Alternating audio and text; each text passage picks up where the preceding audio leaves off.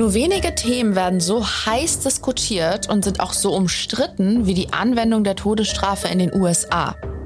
Mir erscheinen die Gründe dafür mehr als berechtigt, auch wenn sie auf Bundesebene gerade ausgesetzt wird und viele Teilstaaten sie bereits abgeschafft haben. Sie wird in vielen noch vollstreckt.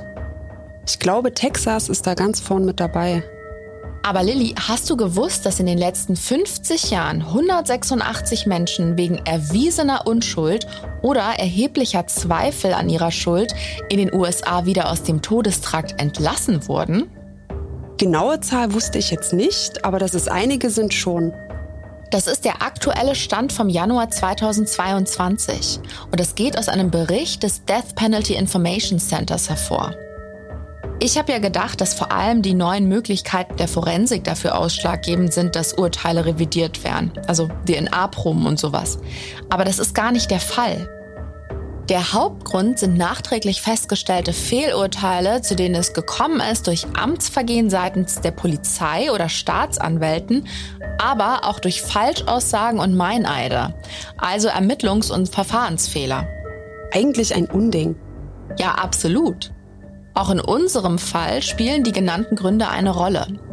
Wir reden heute darüber, wie es bei Richard Glossip nach seiner Verurteilung weitergeht, welche Schritte er und seine Unterstützer einleiten, um seine Hinrichtung aufzuhalten und welche neuen Erkenntnisse es im Mordfall Barry Ventries gibt. Das Besondere an unserer heutigen Folge ist, dass wir den Verurteilten selbst zu Wort kommen lassen. Wir erfahren aus erster Hand, wie der Alltag im Todestrakt aussieht, wie ein Insasse den Ablauf der Hinrichtungsvorbereitungen erlebt und wie die Exekution selbst vonstatten geht. Und damit willkommen bei Mordlausch. Wir freuen uns, dass ihr auch diesmal wieder lauscht. Mein Name ist Golna Panahi, ich bin Autorin fürs Fernsehen. Und ich bin Lilly Mertens und schreibe ebenfalls fürs TV. Gollner und ich sehen uns jede Woche einen True Crime-Fall genauer an, der uns besonders beschäftigt hat. Wir diskutieren über die Hintergründe und reden darüber, was wir persönlich davon halten und daran vielleicht auch gesellschaftlich brisant ist. Und was bei diesen Gesprächen rauskommt, hört ihr jeden Donnerstag in einer neuen Folge Mordlausch, eurem spannenden True Crime Podcast von TLC. Übrigens freuen wir uns auch, wenn ihr uns mal ein paar Sterne bei Apple und jetzt ja auch bei Spotify dalasst. Und auch Kommentare mit konstruktivem Feedback sind immer gerne gesehen. Und noch ein Hinweis vorab. Das Thema Todesstrafe ist sehr interessant, aber auch recht umfangreich. Wir haben daher dieses Mal besonders viele weiterführende Links in unseren Show Notes für euch gesammelt. Schaut da gerne mal rein, aber wir weisen auch innerhalb der Folge immer wieder auf unsere Show Notes hin. Okay, jetzt ist aber Schluss mit dem Vorgeplänkel. Lilly, jetzt geht's wirklich los.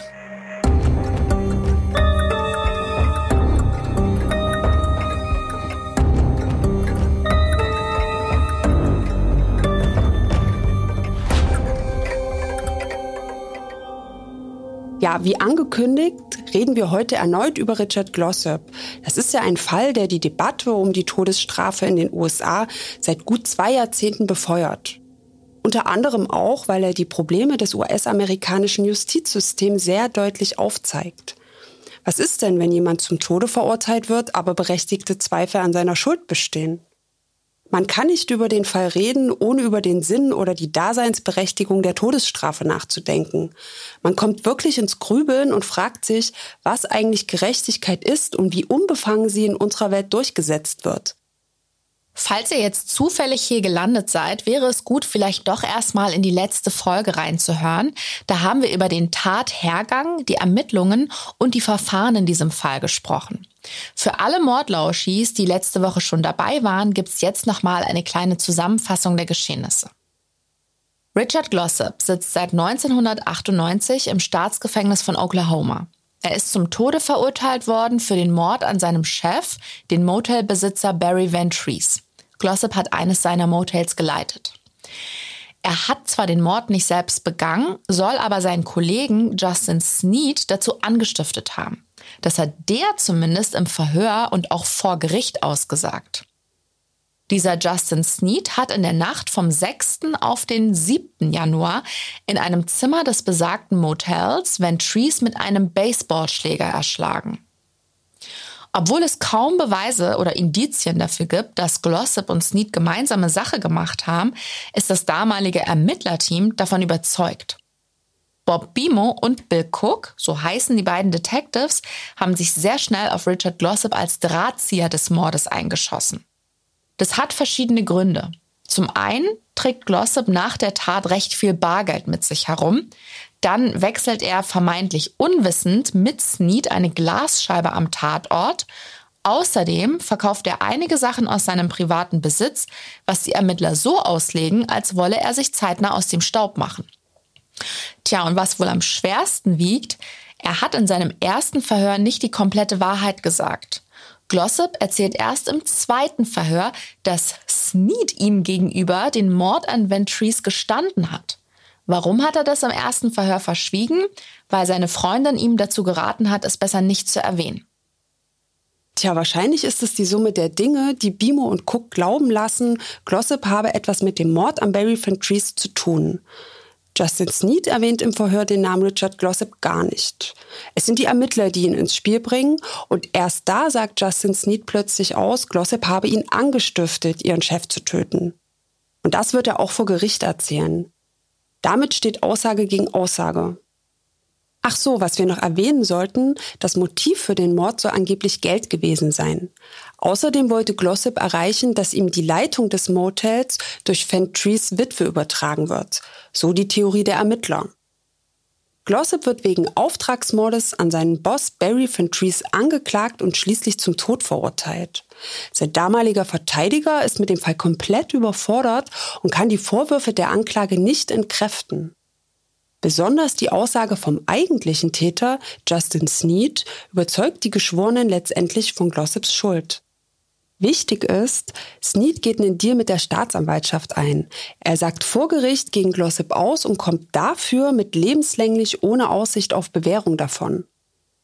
Auch Glossip hat man so einen Deal angeboten, Geständnis gegen lebenslang ohne Aussicht auf Bewährung, aber der hat abgelehnt mit der Begründung, er sei unschuldig und wird keinen Mord zugeben, mit dem er nichts zu tun hat. Im Jahr 2004 kommt es dann tatsächlich zu einer Neuverhandlung, doch auch hier wurden wichtige Beweise, die Glossip entlasten, nicht angeführt. Er wird deshalb erneut zum Tode verurteilt. 2007 geht Glossip gegen das zweite Urteil in Berufung. Diese wird aber abgelehnt. Damit hat er nun alle Rechtsmittel ausgeschöpft. Sein Urteil kann vor Gericht nicht mehr angefochten werden. Doch in vielerlei Hinsicht ist der Fall hier noch lange nicht abgeschlossen. Genau, denn was wir unbedingt erwähnen müssen, ist, dass Richard Glossop trotz allem Pech, das er in seinem Leben hatte, auch von vielen unterstützt wird.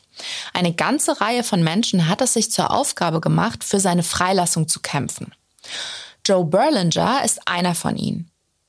Er ist ein Dokumentarfilmer, der sich im Laufe seiner mittlerweile 30-jährigen Karriere mit den unterschiedlichsten Schwerverbrechern auseinandergesetzt hat. Unter anderem hat er eine Doku-Reihe und einen Spielfilm über den Serienkiller Ted Bundy gedreht. Und auch über Richard Glossop hat er eine vierteilige Dokumentation gemacht, auf die unser Podcast zum Teil basiert. Schaut mal in die Show Notes, da haben wir euch den Link zur Doku hinterlegt. Berlingers Erfahrung nach sind zum Tode verurteilte Verbrecher eigentlich nie unschuldig. Aber Glossip soll eine Ausnahme sein. Und um herauszufinden, ob in diesem Fall ein Unbeteiligter einem Justizversagen zum Opfer gefallen ist, hat Berlinger sich mit den Menschen getroffen, die an erster Front für Richard Glossip kämpfen.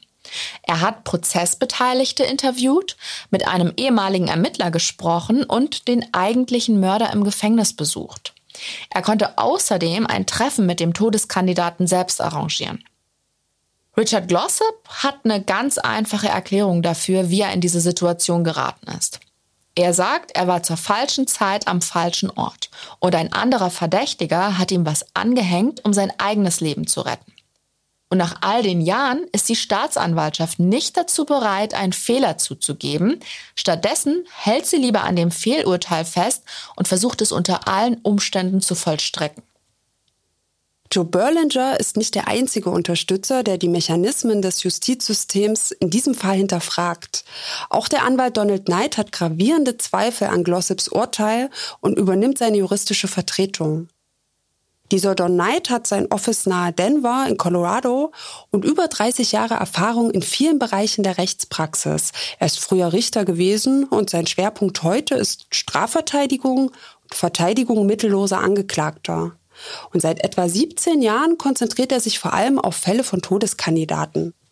Damit man sich diesen Don Knight ein bisschen besser vorstellen kann, also es ist ein großer, sympathisch wirkender Mann um die 60 mit kurzen weißen Haaren, einer schmalen Brille und einem freundlichen, offenen Lächeln. Ihm ist bewusst, dass die Aussichten für Glossip ziemlich schlecht sind. Und obwohl die Lage wirklich fast aussichtslos ist, lässt dieser Don Knight nicht locker. Er stellt ein Team zusammen, sichtet die alten Akten und besucht auch selbst den Tatort, also das Zimmer 102 im Motel. Er und seine Leute gehen allen Hinweisen nach, die nach all den Jahren Licht ins Dunkle bringen könnten. Zum Beispiel erstellen sie eine Liste mit Leuten, die am 6. oder 7. Januar 97 im Motel übernachtet haben. Die fahren sie ab in der Hoffnung, sie befragen zu können und so doch noch wichtige, bisher unbeachtete Informationen zu erhalten. Doch die Tat ist ewig her, DNA wurde am Tatort auch nicht sichergestellt und viele mögliche Zeugen sind entweder schon verstorben oder nicht mehr auffindbar. Knight und sein Team klopfen an Türen wildfremder Menschen und viele der Wege sind umsonst und enden in Sackgassen. Doch die Nachforschungen des Juristenteams bringen auch so einiges Interessantes ans Licht, denn rückblickend hat es wohl jede Menge Spuren gegeben, denen man hätte nachgehen können. Don Knight wird schnell bewusst, wie manipulativ die Ermittler gearbeitet haben, dass wichtige Beweise vernichtet und Fakten unterschlagen wurden, die Glossip entlasten könnten. Wir haben es schon ganz oft gesagt, der wichtigste Zeuge der Anklage war und ist Justin Sneed. Auf der Grundlage seiner Aussage haben die Ermittler ihre Auftragsmordtheorie gebaut. Seine Aussage vor Gericht hat die Geschworenen von dieser Theorie überzeugt und sie dazu gebracht, Richard Glossop zum Tode zu verurteilen. Es führt also auch für Don Knight kein Weg an Justin Sneed vorbei. Und er wird auch fündig. Da ist zum einen ein Antrag für ein psychiatrisches Gutachten mit Prüfung auf Zurechnungsfähigkeit. Justin Sneeds Anwalt hat diesen Antrag im April 1997 gestellt, ein paar Monate nach dem Mord, also noch vor Richard Glossops erster Verhandlung. Snead ist da schon inhaftiert. Laut dem Schreiben des Anwalts ist Justin Snead zu dem Zeitpunkt nämlich nicht in der Lage, die Verhandlungen über sich ergehen zu lassen. Und das macht der Verteidiger daran fest, dass er mit seinem Mandanten nicht richtig kommunizieren kann. Ein paar Monate später, im Juli 1997, folgt dann das ärztliche Gutachten und in dem steht, Justin Sneed nehme im Gefängnis Lithium ein, um seine Stimmungsschwankungen in den Griff zu bekommen. Eine kurze Internetrecherche meinerseits hat ergeben, dass Lithiumsalze überwiegend bei einer manisch-depressiven Erkrankung, man sagt auch bipolare Störung, verschrieben werden. Sie sollen manische Zustände mildern oder beheben können und wohl auch einen Rückfall in eine manische oder depressive Episode verhindern können. Die krassen Schwankungen in den Launen der Erkrankten können also abgemildert werden. Wer mehr über die bipolare Störung und Lithium wissen möchte, wir packen euch ein paar Links in die Show Notes. Die Ärztin, die Sneeds Gutachten erstellt hat, geht damals außerdem davon aus, dass diese Stimmungsschwankungen kein neues Phänomen sind, sondern Justin Sneed vermutlich schon in der Vergangenheit unter Hochs und Tiefs und Wutanfällen gelitten habe. Und wie gesagt, dieses Gutachten wurde im Juli 1997 erstellt, also keine sechs Monate nach dem Mord an Barry Van Trees. Dieses Gutachten wird aber niemals vor Gericht erwähnt. Das heißt, die Geschworenen im Prozess gegen Richard Glossop wissen zu keinem Zeitpunkt, dass Justin Sneed unter diesen Stimmungsschwankungen leidet, womöglich zu Wutanfällen neigt und deswegen sogar mit Lithium therapiert wird. Hinzu kommt der regelmäßige Drogenkonsum von Justin Sneed damals. Er gibt in einem aktuellen Interview sogar zu, dass er damals eigentlich täglich bekifft war. Trotz allem präsentiert die Staatsanwaltschaft Sneed als glaubwürdigen Belastungszeugen. Und das ist noch nicht alles, was Don Knight aufdecken kann. Ganz genau, denn er und sein Team stoßen bei ihren Recherchen auf einen früheren Zellengenossen von Justin Sneed und er ist sogar bereit, mit ihnen zu sprechen.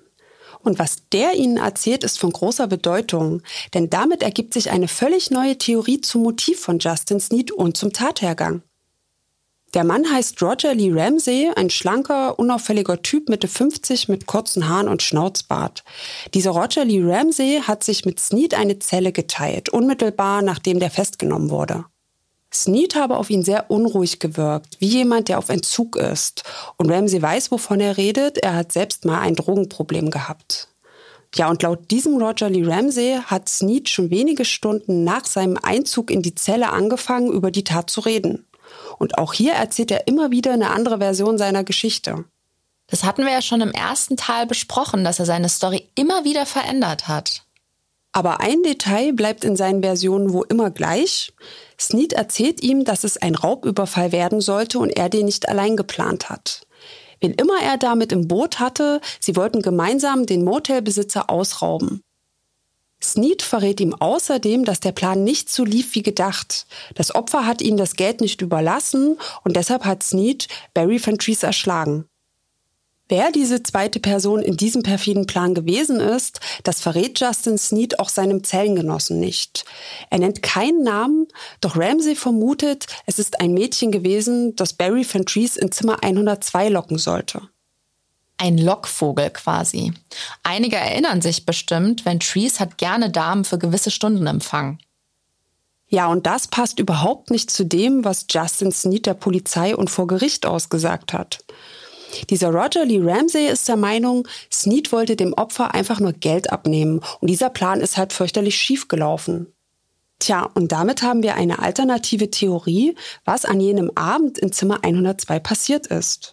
Der Bericht des ehemaligen Zellengenossen unterstreicht nicht nur, wie fragwürdig Justin Sneeds Glaubwürdigkeit als Zeuge ist, sie entlastet Richard Glossop auch.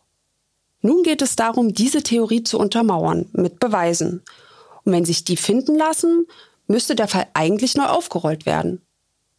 Apropos Beweise, aus einem Bericht aus dem Jahr 1999 geht hervor, dass eine Kiste mit Beweisen im Mordfall Barry Ventries im Oktober desselben Jahres von einem Polizeibeamten vernichtet wurde. Was recht unüblich ist, denn in der Regel werden Beweise in einem Mordfall viele Jahre aufbewahrt, nicht selten bis weit nach der Hinrichtung eines Verurteilten. 1999 war das Jahr nach der ersten Verhandlung, aber noch vor der Berufung, sogar noch vor dem Berufungsantrag. Richard Glossops zweiter Anwalt Lynn Birch hat erst im Jahr 2000 Berufung eingelegt. Das bedeutet, dass ihm für die Verteidigung von Glossop mehrere potenzielle Beweise gefehlt haben. In einem Prozess, in dem das Leben eines Menschen auf dem Spiel und vor allem in dem Aussage gegen Aussage steht. Und es ist auch nicht gerade ungewöhnlich, dass ein Verurteilter versucht, in Berufung zu gehen. Eben. Zumindest ist dokumentiert, was sich in dieser Kiste befunden hat, nämlich unter anderem eine Rolle Klebeband, Messer, Schlüssel und zwei Quittungsblöcke. Laut Glossip sind aber noch mehr Sachen verschwunden. Es sind so viele Dinge verschwunden, darunter Dokumente, mit denen wir hätten beweisen können, dass im Motel nie Geld gefehlt hat. Die Leute sollten sich einmal fragen, warum man diese Beweise vernichtet hat. Es ist wohl auch nicht das erste Mal, dass in Oklahoma County Beweise manipuliert oder beseitigt wurden. Gegen den damaligen Staatsanwalt Bob Macy und die Kriminaltechnikerin Joyce Gilchrist ermittelt 2001 sogar das FBI. Macy und Gilchrist waren beide für Glossops Fall zuständig und waren beide an der Vernichtung der Beweise beteiligt. Diese besagte Kriminaltechnikerin hat ständig als Sachverständige für die Anklage vor Gericht ausgesagt. Durch ihre Laboranalysen wurden wohl 23 Menschen zum Tode verurteilt. Wer die vorherige Folge gehört hat, erinnert sich vielleicht, dass der Staatsanwalt Bob Macy ein vehementer Verfechter der Todesstrafe war, mit dem unrühmlichen Spitznamen der Henker von Oklahoma. Und dann findet das FBI heraus, dass Gilchrist in einigen Fällen Beweise manipuliert hat, woraufhin sie und auch Bob Macy ihre Karrieren an den Nagel hängen müssen. Es werden dann auch mehrere Todesurteile, die auf das Konto der beiden gehen, in den folgenden Jahren aufgehoben. Das Urteil von Richard Glossop bleibt aber weiterhin bestehen. Glossops erster Hinrichtungstermin fällt auf Ende April 2014. Mittlerweile ist er 51 Jahre alt und hat 16 Jahre in Haft verbracht. Und wenn man kurz vor seiner eigenen Hinrichtung steht, bekommt man die Vorbereitung darauf natürlich mit. Der gesamte Ablauf wird generell einmal pro Woche durchgespielt. Und wenn eine Hinrichtung bevorsteht, sogar zweimal die Woche. Da ist ein Team, das sich nur darum kümmert, den Wehenzugang zu legen. Und dann gibt es noch die Wärter, die den Todeskandidaten im Bestfall ohne größeren Widerstand auf der Liege fixieren. Wie es sich anfühlt, all das mitzubekommen, erzählt uns Glossip im nächsten O-Ton selbst. Ist echt gruselig, das zu beobachten. Und eigentlich willst du das gar nicht mitbekommen. Aber du kannst auch nicht wegsehen, weil du wissen willst, was sie mit dir machen werden. Vor Glossops Exekution Ende April 2014 sind noch zwei andere Hinrichtungen per Giftspritze geplant.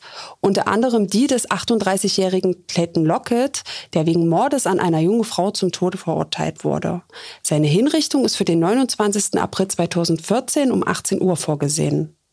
Dafür gibt es einen Hinrichtungsraum im Gefängnis. Der hat schmucklose, helle Wände. Mittig im Raum steht eine Liege mit hellbraunen Lederschnallen und breiten schwarzen Gurten zur Fixierung.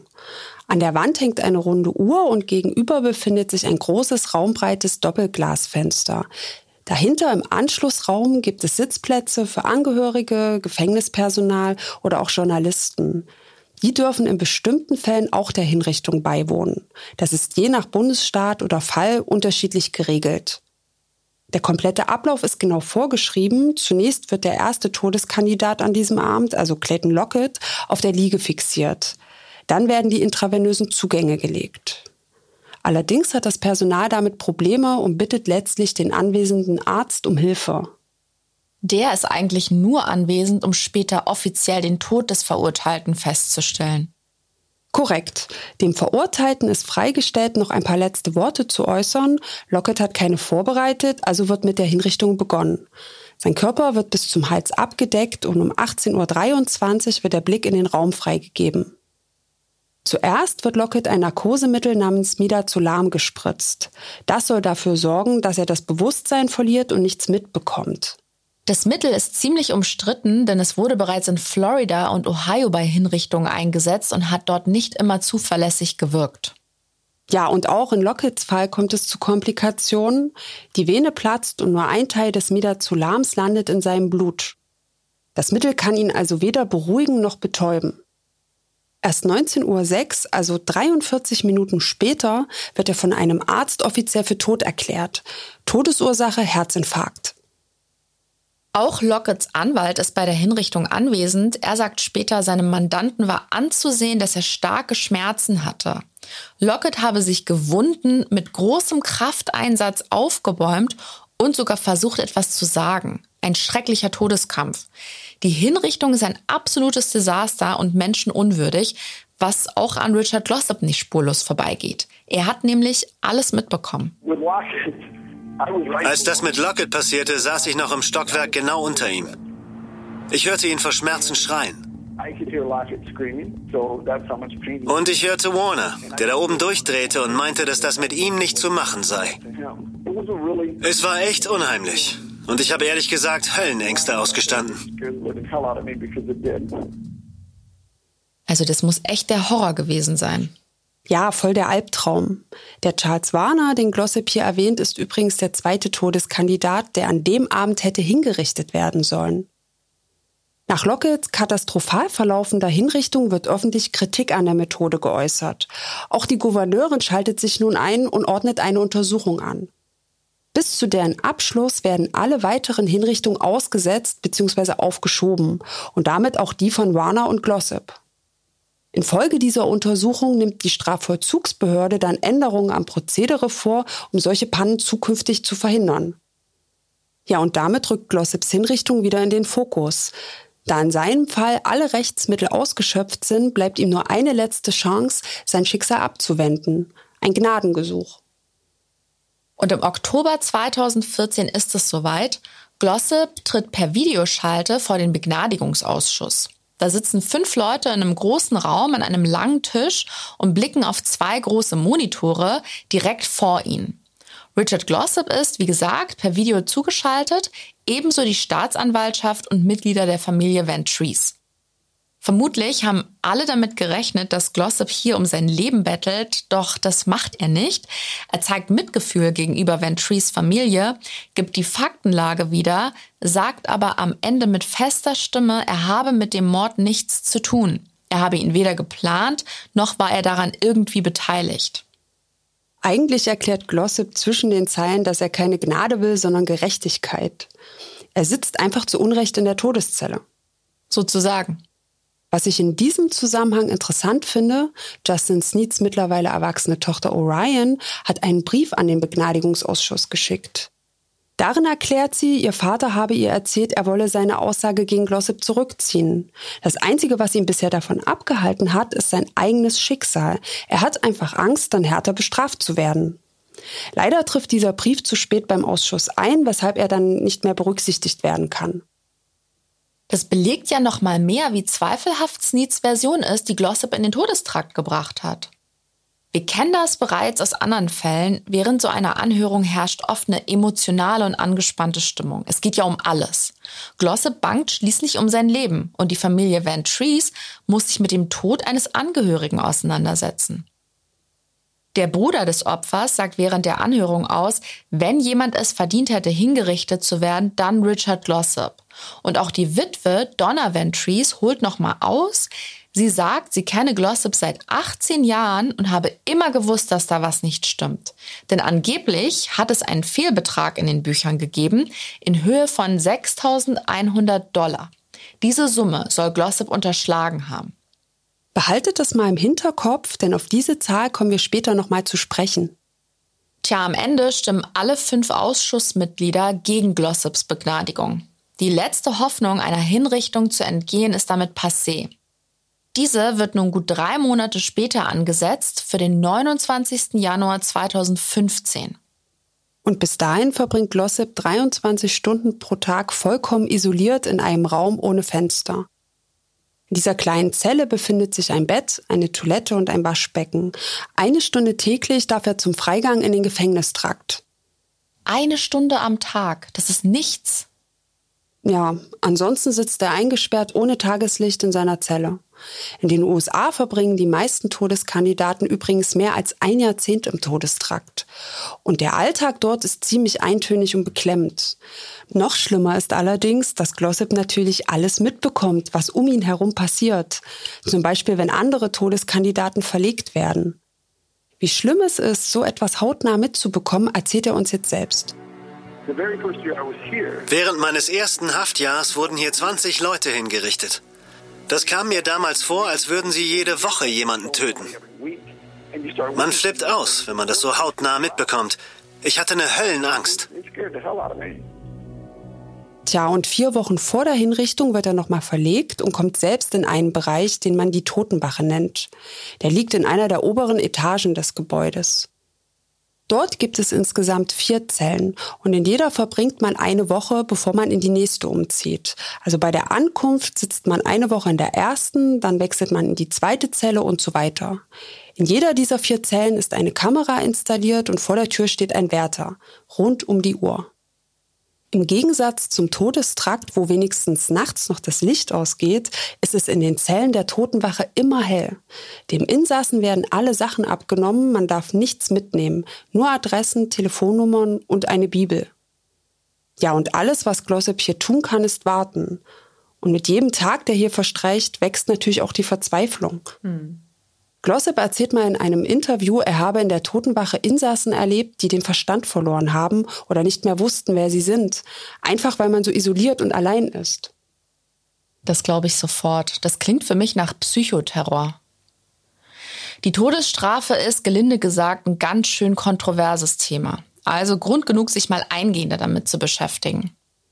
In der Bundesrepublik Deutschland ist die Todesstrafe mit Artikel 102 des Grundgesetzes seit Mai 1949 abgeschafft. Zwar kam der Vorschlag von rechts, nämlich um zu verhindern, dass weitere NS-Kriegsverbrecher hingerichtet werden, aber abgeschafft ist abgeschafft. In der DDR fand die letzte Exekution im Jahr 1981 statt. Sechs Jahre später, im Jahr 1987, wurde die Todesstrafe dann auch in der DDR verboten. So lange ist das also gar nicht her. Nee, echt nicht. Also ich war da schon zwei. Ich war da fünf.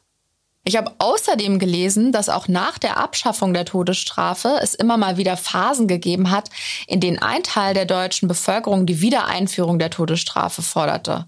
Vor allem nach besonders aufsehenerregenden Verbrechen, zum Beispiel nach den RAF-Morden. Und auch nicht uninteressant, ein AfD-Bundestagsabgeordneter hat vor wenigen Jahren vorgeschlagen, über die Abschaffung von besagtem Artikel 102 nachzudenken. Mon Dieu. Zumindest ist die Mehrheit der Deutschen nach wie vor gegen die Todesstrafe, was mich sehr beruhigt. Das stimmt. Laut einer Studie von 2016 befürworten gerade mal 17 Prozent der Deutschen die Wiedereinführung der Todesstrafe.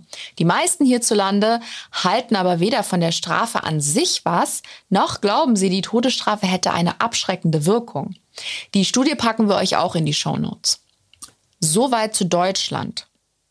Im internationalen Vergleich ist laut Amnesty International Stand 2020 China der traurige Spitzenreiter bei der Vollstreckung von Todesurteilen. Allerdings beruht diese Angabe auf Schätzungen, weil die chinesische Regierung keine Zahlen veröffentlicht.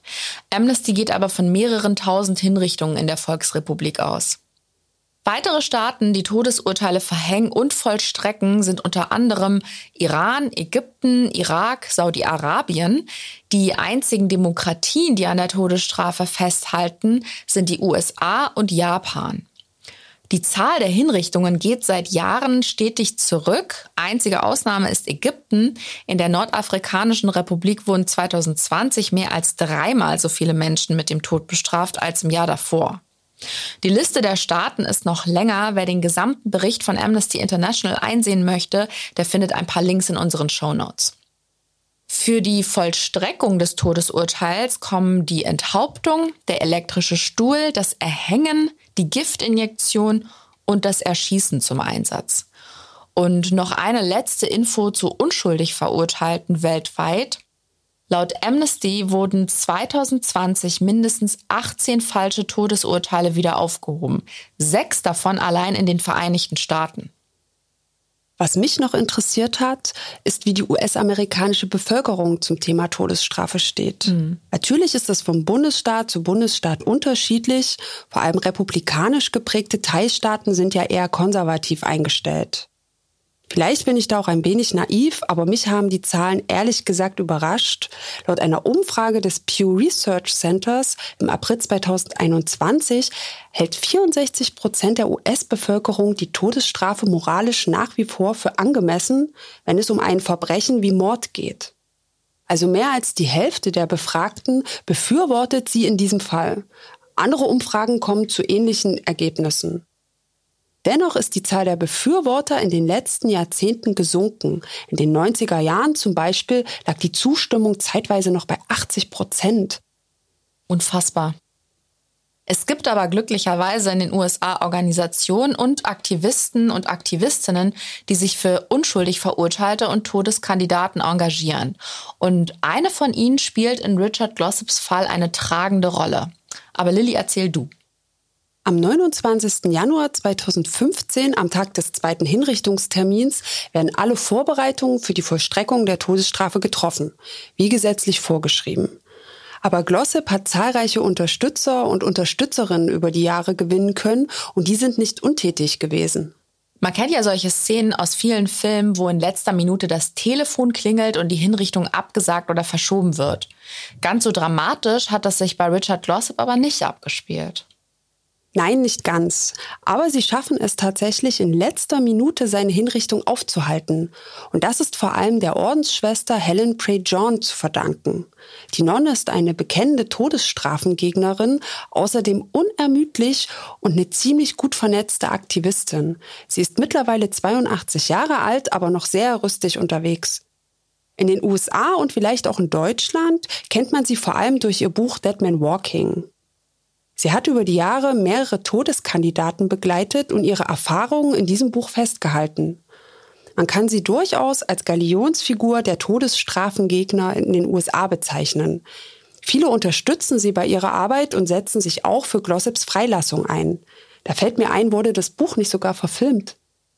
Ja, 1995 mit Susan Sarandon in der Hauptrolle. Die zählt übrigens auch zu Glossips Unterstützerinnen und redet auch öffentlich im Fernsehen über den Fall. Zum Beispiel in einer Talkshow namens Dr. Phil. Die ist in den USA ziemlich beliebt. Sarandon hat dort einen bewegenden Brief von Glossip vorgelesen und ist danach auch mit dem Publikum im Studio ins Gespräch gekommen. Ja, und am Ende haben ja alle die gleiche Frage gestellt. Wie kann es sein, dass dieser Mann noch immer in der Todeszelle sitzt? Aber erzähl mal, wie hat Helen Prejean denn den zweiten Hinrichtungstermin aussetzen können? Sie besucht kurz vor der Hinrichtung das Büro der konservativen Gouverneurin Mary Fallon.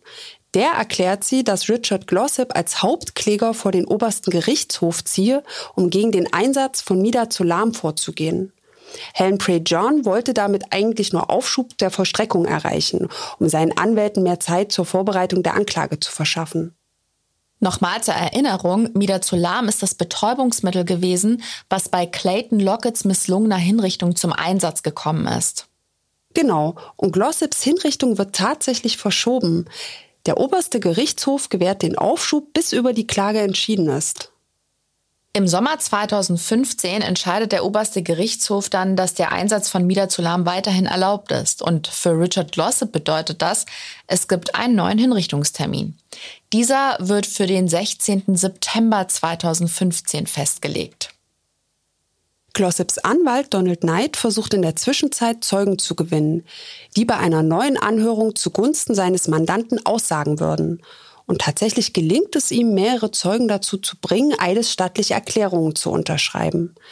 Einer dieser Zeugen ist ein gewisser Michael Scott. Genauso wie Roger Lee Ramsey ist er ein ehemaliger Zellengenosse von Justin Sneed. Der hat sich sogar eigenständig in der Kanzlei von Donald Knight gemeldet. Und Scott gibt an, Justin Sneed habe ihm gegenüber zugegeben, dass er Richard Glossip die Schuld in die Schuhe geschoben habe. Obwohl der überhaupt nichts mit dem Mord an Barry Fentrese zu tun hatte. Diese neuen Erkenntnisse reicht Knight beim Berufungsgericht ein und bittet um eine neue Anhörung. Zwei Tage vor Glossops geplanter Hinrichtung gehen Knight und sein Team mit diesen neuen Informationen in einer Pressekonferenz an die Öffentlichkeit. Tatsächlich wird, so unglaublich das auch klingen mag, der Hinrichtungstermin am 16. September in letzter Sekunde aufgeschoben. Donald Knight bekommt gegen Mittag die Nachricht, dass Glossop eine Gnadenfrist gewährt wird. Und ihr wisst ja jetzt bereits, wie das in der Totenwache abläuft. Glossop ist zu dem Zeitpunkt bereits in der Vorbereitungszelle und hat seine Henkersmahlzeit schon zu sich genommen. Und dann entkommt er dem Tod doch noch in der letzten Sekunde. Dem damaligen Bezirksstaatsanwalt gefallen die neuen Entwicklungen in dem Fall aber ganz und gar nicht. Nicht mal eine Woche später wird Knights Zeuge aus heiterem Himmel festgenommen und auf dem Revier von diesem Bezirksstaatsanwalt vernommen. Er droht ihm mit einer Klage und mit einer Haftstrafe, wenn er nicht seine Erklärung zurücknimmt, also wenn er weiterhin für Donald Knight aussagt. Und nicht nur das. Der Presse wird zeitgleich ein psychologisches Gutachten von diesem Michael Scott zugespielt und die Lokalzeitung bringt kurz darauf einen Artikel über ihn, in dem sie seine Glaubwürdigkeit als Zeugen anzweifelt und ihn ganz schön durch den Dreck zieht. Naja, und das Berufungsgericht von Oklahoma entscheidet mit drei zu zwei Stimmen gegen eine neue Beweisaufnahme.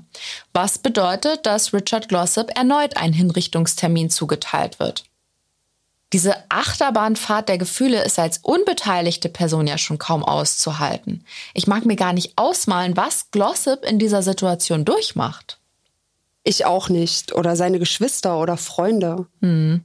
Auf mich wirkt es so, als wolle man mit allen Mitteln verhindern, dass der Fall neu aufgerollt wird. Aber warum? Eigentlich müsste es doch im Interesse aller Parteien sein, die Wahrheit festzustellen. Auch Glossip kann das nicht nachvollziehen, wie er uns gleich selbst erzählt. Ich verstehe einfach nicht, warum das Justizsystem alle vorgelegten Beweise für meine Unschuld ignoriert. Es ist wirklich einfacher, jemanden zu töten, als einen Irrtum zuzugeben? Oder sollte man einen Unschuldigen doch lieber freilassen, damit sowas nie wieder passiert? Wie gesagt, er bekommt hier keine Chance auf eine Neubeurteilung seines Falls. Er wird wieder in die Totenwache verlegt, muss sich wieder seine letzte Mahlzeit überlegen und hat wieder den eigenen Tod vor Augen.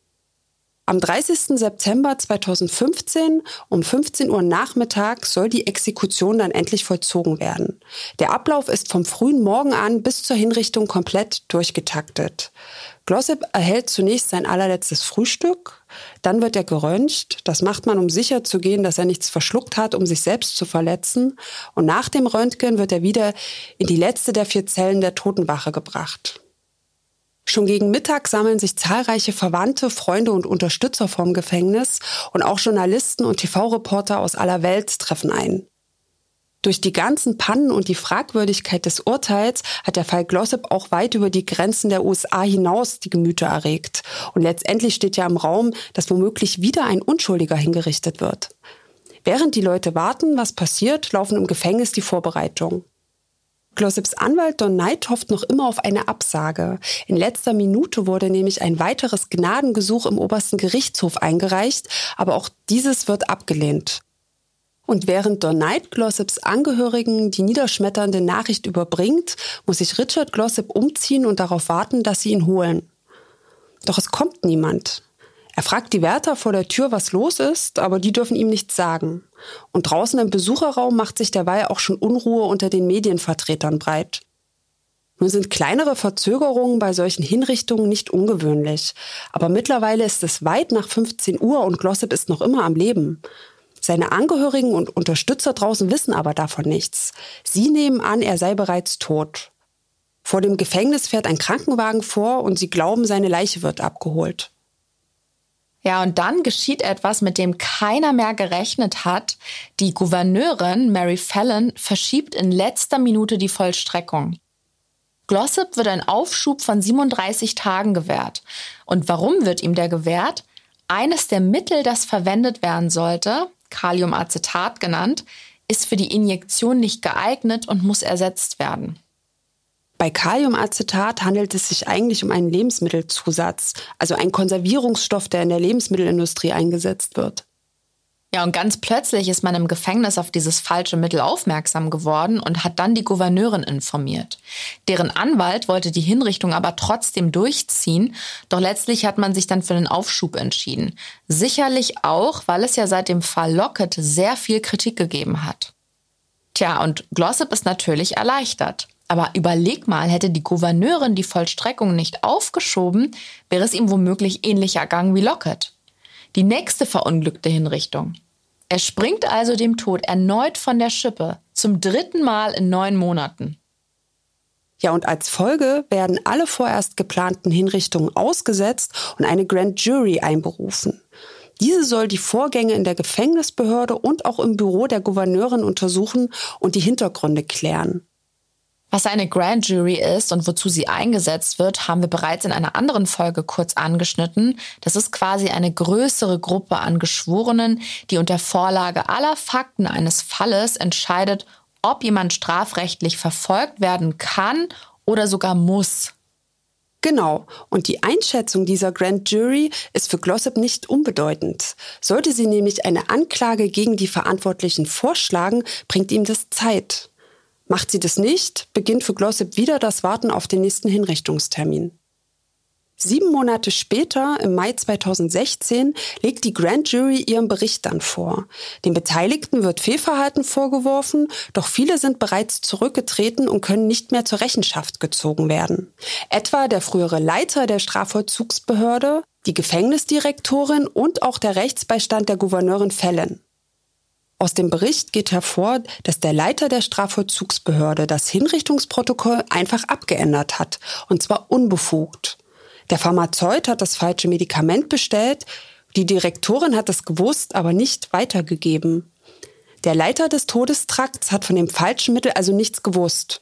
In Rücksprache mit dem Anwalt der Gouverneurin hieß es dann, man soll trotzdem mit der Hinrichtung fortfahren. Unglaublich. Im Übrigen kommt noch was durch diesen Bericht ans Licht. Das fälschlicherweise bestellte Mittel Kaliumacetat wurde auch bei Charles Warner verwendet. Nochmal zur Erinnerung, Charles Warner war der Insasse, der nach Clayton Lockett hingerichtet wurde. Laut des offiziellen Berichts ist Warners Exekution reibungslos und ohne Komplikationen verlaufen. Es stellt sich aber heraus, dass das ganz und gar nicht der Fall war. Das Gefängnis hat die Hinrichtung einfach durchgezogen, obwohl die Beamten ganz genau wussten, dass sie das falsche Mittel haben. Sie haben es also vertuscht. Umso schlimmer ist eigentlich, dass all das für niemanden Konsequenzen hat. Der Bericht stellt zwar gravierende Mängel in der Durchführung früherer Vollstreckungen fest und auch in der Vorbereitung auf Glossops Hinrichtung, doch keiner der Involvierten wird in dem Fall gerichtlich belangt. Es werden keine weiteren Untersuchungen eingeleitet. Und die Grand Jury empfiehlt außerdem bei Hinrichtung zukünftig Stickstoff zu verwenden, wenn das Mittel für die Giftinjektion nicht geeignet ist. Richard Glossip wäre nun einer der nächsten Kandidaten, die in Oklahoma hingerichtet werden sollen. Ein Termin dafür könnte jederzeit festgelegt werden. Aber Glossip bleibt dennoch optimistisch und gibt die Hoffnung nicht auf. Ich bin ein Kämpfer und werde es bis zu meinem letzten Atemzug bleiben. Würde ich jetzt sagen, dass ich an meinen Tod glaube, hätte ich die Hoffnung verloren. Doch das wird nie passieren. Tja, wie geht's jetzt für Richard Glossip weiter? Seine Unterstützer sind der Meinung, dass eine mögliche Begnadigung die einzige Hoffnung sein könnte, seine Hinrichtung aufzuhalten. Das wäre dann der vierte Versuch. Und ein wenig Hoffnung dafür gibt es noch. Don Knight und sein Team haben in den letzten Jahren viele neue Beweise und auch Zeugenaussagen sammeln und sicherstellen können. Ja, sie haben im Laufe der Zeit mit mehr als 190 Zeugen gesprochen und 15 Experten und Expertinnen befragt, darunter auch eine Finanzexpertin. Die konnte beispielsweise belegen, dass Glossip gar kein Geld veruntreut hatte. Vielleicht erinnert ihr euch noch an den Betrag, um den es ging. Es waren 6100 Dollar. Und die Witwe von Barry Ventries hatte diese Differenz anhand der Geschäftsbücher errechnet. Die Finanzsachverständige hat nach Prüfung der Bücher aber feststellen können, dass die Witwe die prognostizierten Einnahmen mit den realen verwechselt hat. Eigentlich unglaublich, dass das 1997 keiner richtig nachgerechnet hat. Ja, ich verstehe es auch nicht. Unter den Zeugen, die Donald Knight ausfindig machen konnte, sind auch zahlreiche Personen, die mit Snead zusammen im Gefängnis saßen und die wie Roger Lee Ramsey und Michael Scott behaupten, Snead habe den Mord ihnen gegenüber zugegeben und auch gesagt, dass Glossop gar nicht daran beteiligt war. Ja, und durch die mediale Berichterstattung und die Arbeit der Aktivisten wächst auch der Druck auf politischer Ebene. 33 Mitglieder des Repräsentantenhauses von Oklahoma haben im Juni 2021 einen öffentlichen Brief unterzeichnet.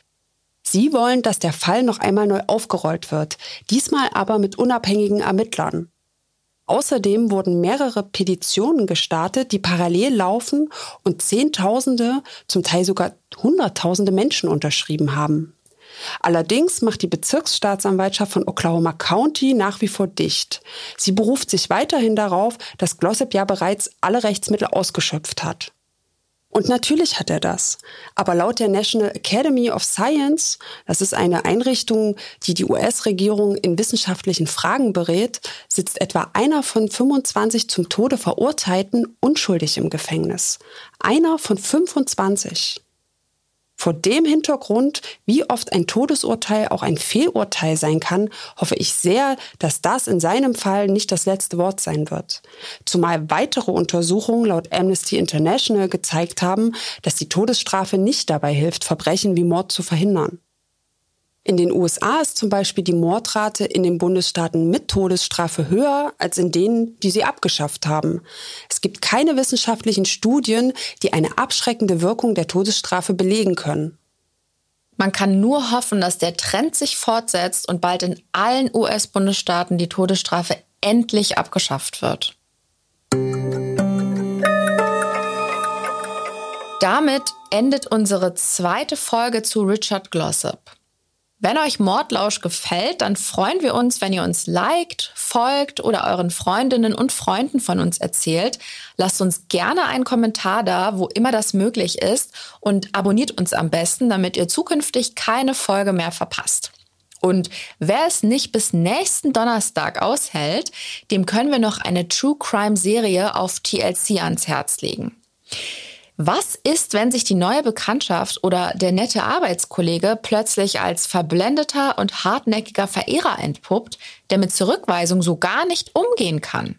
In der Doku-Reihe Stalked, Dunkle Begierde, erzählen Frauen ihre Geschichte, wie sie verfolgt und bedroht wurden und sich letztendlich von ihren Stalkern befreien konnten. Die vierte Staffel könnt ihr jeden Dienstag auf TLC schauen. Alle weiteren Infos zum Mordlausch gibt es auf tlc.de slash podcast. Und jetzt bin ich sehr gespannt, Lilly, worum geht es denn nächste Woche? Wir bleiben in den 90ern und in den USA, aber dieses Mal geht's in den hohen Norden nach Alaska. Dort wird am 2. Mai 1996 nahe einer kleinen Siedlung die Leiche des 35-jährigen Kentle Pink gefunden. Und Achtung, jetzt wird's seltsam, er scheint seinen Tod vorausgeahnt zu haben. Der Tote verweist in einem Brief an die eigenen Eltern auf seine möglichen Mörder.